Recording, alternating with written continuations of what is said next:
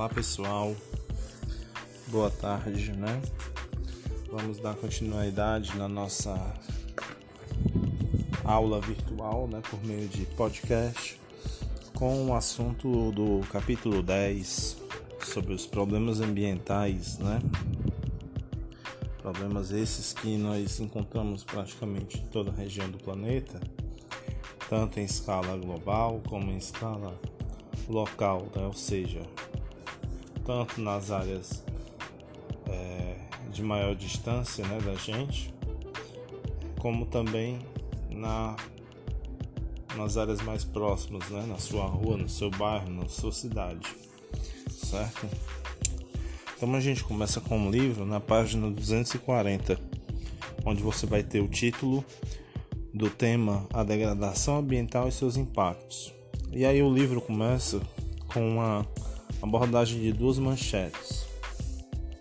Primeira manchete aborda assim: temperatura recorde e aumento do degelo no Ártico preocupam comunidade científica. É, e a segunda manchete aborda a seguinte questão: poluição de Nova Delhi provoca danos pulmonares permanentes em crianças certo? Então a gente vê que as duas notícias, tanto a questão do degelo como as doenças pulmonares, são problemas né, decorrentes dessa crise ambiental contemporânea, né? ou seja, dessa grande poluição ambiental que o planeta vem sofrendo e a gente comentou até na aula anterior. Né?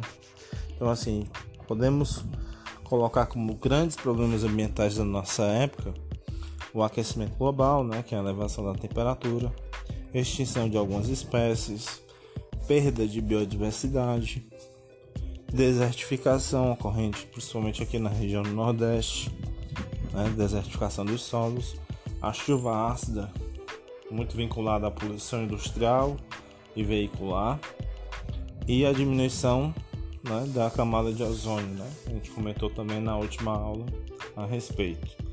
Então esses são problemas em escala global, né? Ou seja, ocorrem em todo o planeta, né? Em algumas regiões, mas é um problema de ordem mundial. Nós temos problemas em escalas locais também, como lixo nas ruas, é, contaminação de um determinado rio, contaminação de uma lagoa, poluição das praias, é, política de resíduos, né? É, então, assim, você tem escala menor, não é? A questão da, das poluições das ruas, né? Das praças, pontos de entulho, né?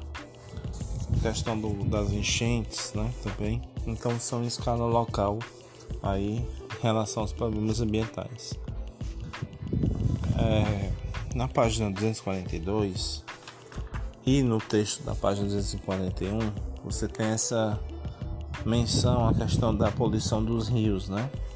Essa poluição dos rios ela ocorre muito pela questão do do esgoto doméstico, né, a falta do saneamento básico, a questão das indústrias também e a questão do crescimento das cidades. Né? As cidades elas vão se desenvolver a partir da, dos leitos dos rios, então isso acabou levando também a, a poluição por conta da urbanização. E aí na 242 é, você tem uma imagem da, de uma aglomeração de pessoas em busca de água, né? Porque a água vai ser um dos recursos que mais vai sofrer com a poluição. Então você vai ter a diminuição da, do, da distribuição né, da, da parcela de, de parte da água sendo água potável. E aí você tem esse problema maior, principalmente na região da Ásia, né? Na parte do Oriente Médio, onde você tem alguns países como a Turquia, o Iraque, o Irã, a Síria, né? E aí você tem um oásis, né, dessa região que é o Rio Nilo, né? Que também sofre, né, um pouco com a poluição. É... A saída é você tentar descobrir novas reservas, né? Ou você parte para a descoberta no solo, né, no subsolo, de aquíferos, lençóis freáticos, ou então você tenta o projeto de utilizado em Israel, né, que é de dessalinização da água, né, que tanto o querido presidente fala, né? É uma saída para países que não têm a disponibilidade de recursos hídricos no subsolo. É, só que esse custo é um custo elevado, né? Você tem um custo elevado de ciência, na dessalinização, então também não é tão fácil assim. É, o Brasil ele até tem uma boa disponibilidade de água potável. Nosso problema é, é que essa disponibilidade de água está muito na região norte, onde a gente tem menos pessoas. E em contrapartida, nas regiões onde nós temos mais habitantes, a gente tem ou a falta dessa disponibilidade, como ocorre na região Nordeste, ou então você tem essa disponibilidade sendo colocada em, em, em dúvida por questão da poluição, né? ou seja, você tem o recurso, mas ele está poluído, né? então você não tem a disponibilidade de água potável. Um exemplo assim dentro da cidade é lá em Recife, né? Você tem o rio Capibaribe que corta a cidade de Recife. É um rio bonito, extenso, né? Uma paisagem bonita, só que ele é um rio que está contaminado. São Paulo, você tem o rio Tietê, né? Também que faz a margem da cidade de São Paulo. E aqui em Fortaleza a gente tem dois importantes rios, que é o Rio Cocó, certo? E o Rio Ceará, né? O Rio Ceará, que é a continuação do Rio Maranguapinho, desaguando ali na Barra do Ceará. É uma importante paisagem da nossa cidade, que também está um pouco entregue, né? A questão da urbanização, a questão da poluição do Rio Maranguapinho, né? Populações que vivem, né? Nas suas margens. O Cocó tem toda aquela questão da especulação imobiliária, a poluição também de resíduos domésticos. Então, assim, nós temos leis ambientais frágeis em relação ao poder econômico, né? Quem tem dinheiro consegue muita coisa. Na página 243 é, existe um gráfico, né? Um mapa gráfico aqui com a disponibilidade de água no mundo, né? E aí você vê que o Brasil ele tem uma boa qualidade, né, das suas águas, está entre 70 e 80%, né? Então, quem vai sofrer mais em termos de continente vai ser o continente africano, né? o continente africano e uma parte do continente asiático, como a gente já estava mencionando. É, Na página 244, pessoal, existem alguns processos que ocorrem com essa água, né, que também vão atingir a vida a biosfera, né, a vida marinha, a vida lacustre, né? Então assim, você tem elementos químicos que vão atuar na água, entre eles são agrotóxicos, os fertilizantes, os pesticidas, né? Esses produtos eles acabam contaminando as águas, os solos, né? os recursos pluviais, né? o recurso fluvial, né? E aí essa contaminação faz com que aquele ambiente ele se torne impróprio, né? Então aquelas moléculas elas vão gerar um processo de eutrofização, né? eutrofização da água. Né? Então, o que é essa eutrofização? É a perca do oxigênio, certo?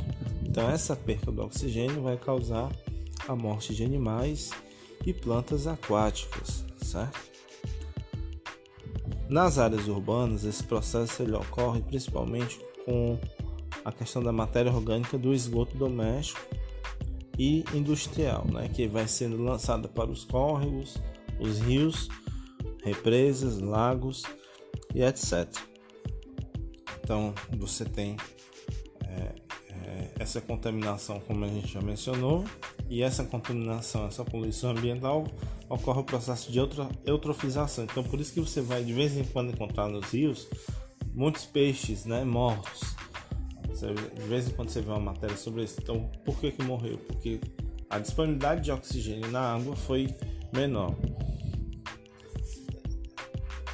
Fazendo até um contraponto, parece até essa questão da pandemia, né? onde você tem que estar monitorando o oxigênio no sangue, né? a doença, coronavírus, se ele baixar os níveis de oxigênio no teu sangue, tu vai ter um problema também com relação aos teus pulmões, porque eles vão inchar, então eles vão ter que ter vão ter que fazer mais força para poder trabalhar e aí você vai se sentir cansado, né? Então é tudo tá essa questão do oxigênio. Em relação às águas oceânicas, o modelo de contaminação é um pouco parecido, né? Você tem a contaminação também pelos é, dejeitos né, domiciliares, né, os esgotos, mas você tem também a contaminação pela exploração de petróleo, certo? Então, a atividade extrativista do petróleo é, uma, é um dos fatores que mais poluem as águas oceânicas, certo? Então, esse petróleo se espalha pela superfície dos oceanos, forma uma camada que dificulta a passagem da luz, né? Vai interromper a fotossíntese. Essa fotossíntese vai, vai fazer com que as águas não produzam, né? Um oxigênio, causando a morte de espécies vegetais e animais, né? Que vão depender é, dessas algas para sua alimentação. Esse fenômeno né, da poluição na, na poluição marítima, né, ela é conhecida como maré negra, né, que você tem um derramamento de óleo no mar. Na página 245, vocês têm também a evolução do consumo da água né, pelos setores. Então, o setor que mais consome água, um dos que mais consome água hoje, é o setor agrário, né? Setor agrário em primeiro lugar, setor industrial em segundo e o setor urbano, né? Ou seja, as atividades domésticas em terceiro.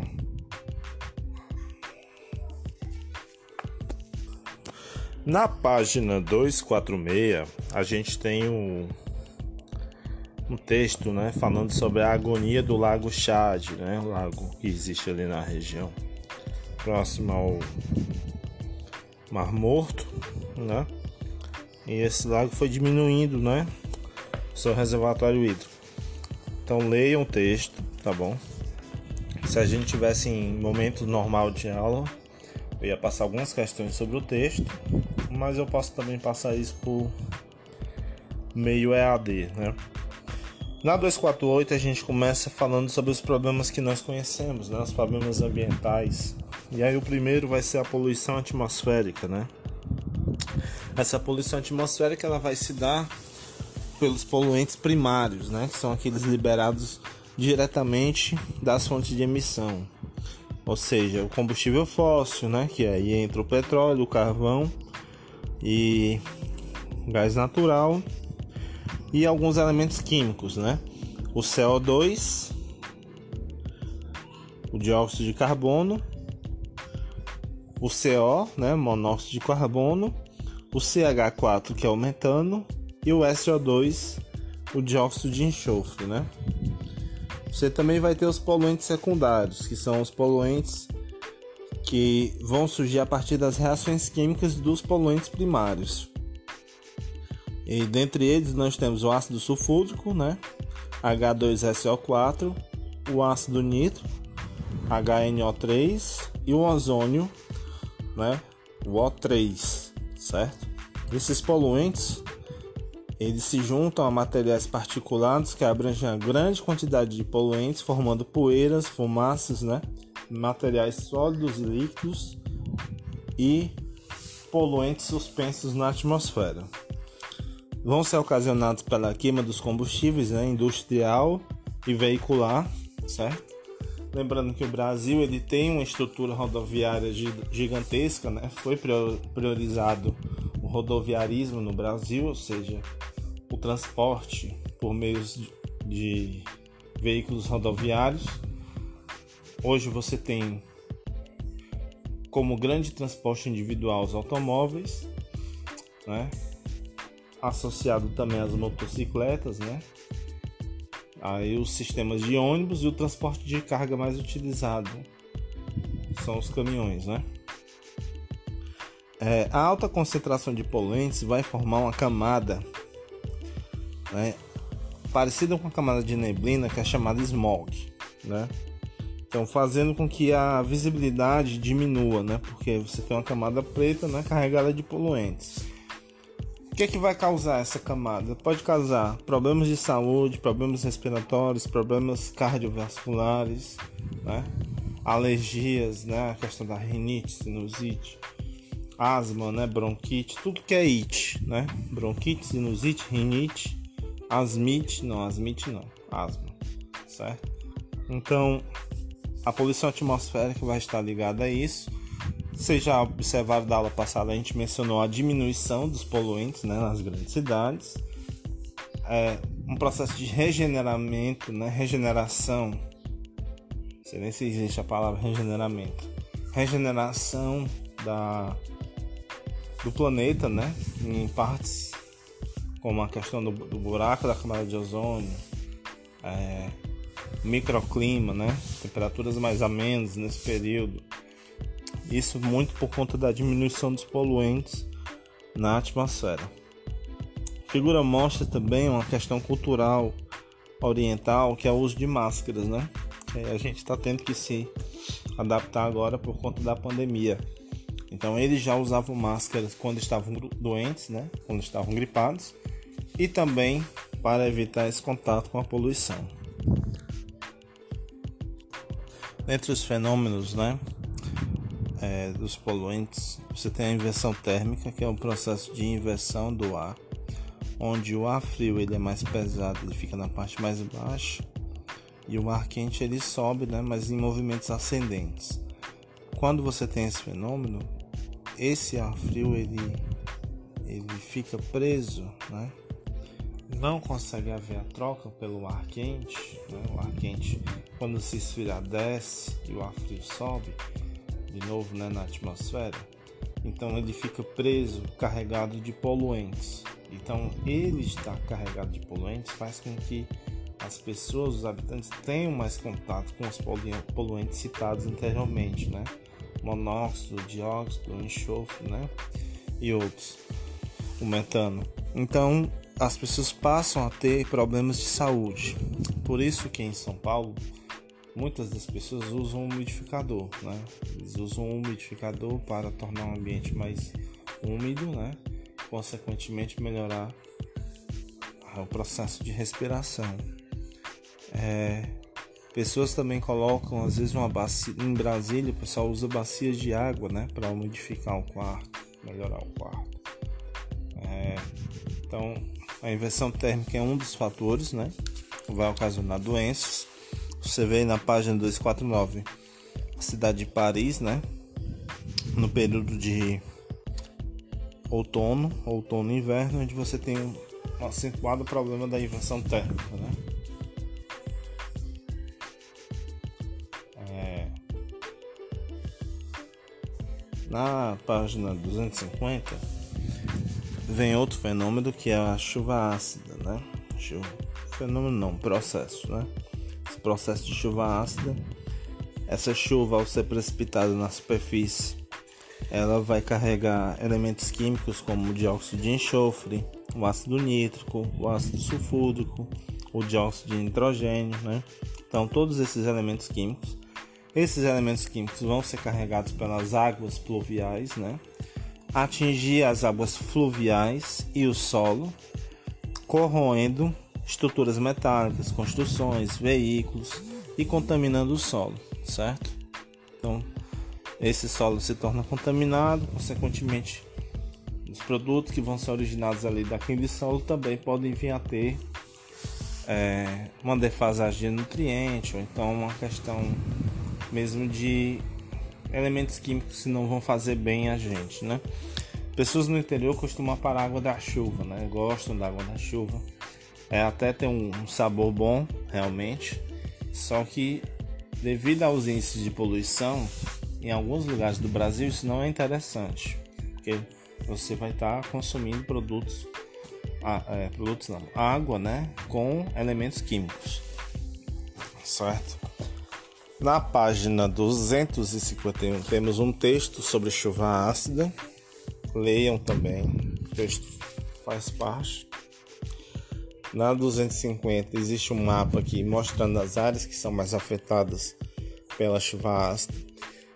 Olhando para o mapa, você vai perceber que as áreas que são mais afetadas pela chuva ácida são justamente as áreas que são mais industrializadas, certo? Então, é a região americana ali, com o Canadá, a região sudeste sul do país, do Brasil, né? Boa parte da Europa é, ocidental, a região industrializada da Nigéria e da África do Sul, duas grandes é, nações africanas, né? O círculo de fogo ali do Pacífico, na parte da Indonésia, do Japão e da China, né? e a zona da Austrália. Então essas áreas são mais industrializadas, vão sofrer mais com o processo de chuva ácida. Na 252 vem a questão do, da diminuição da camada de ozônio, né? Que ela a camada de ozônio tem a função de proteger, né, contra os raios solares e manter a temperatura da Terra. Ah, se, não, se nós não tivéssemos a camada, ela seria. A gente teria temperaturas elevadíssimas, onde o homem não conseguiria sobreviver.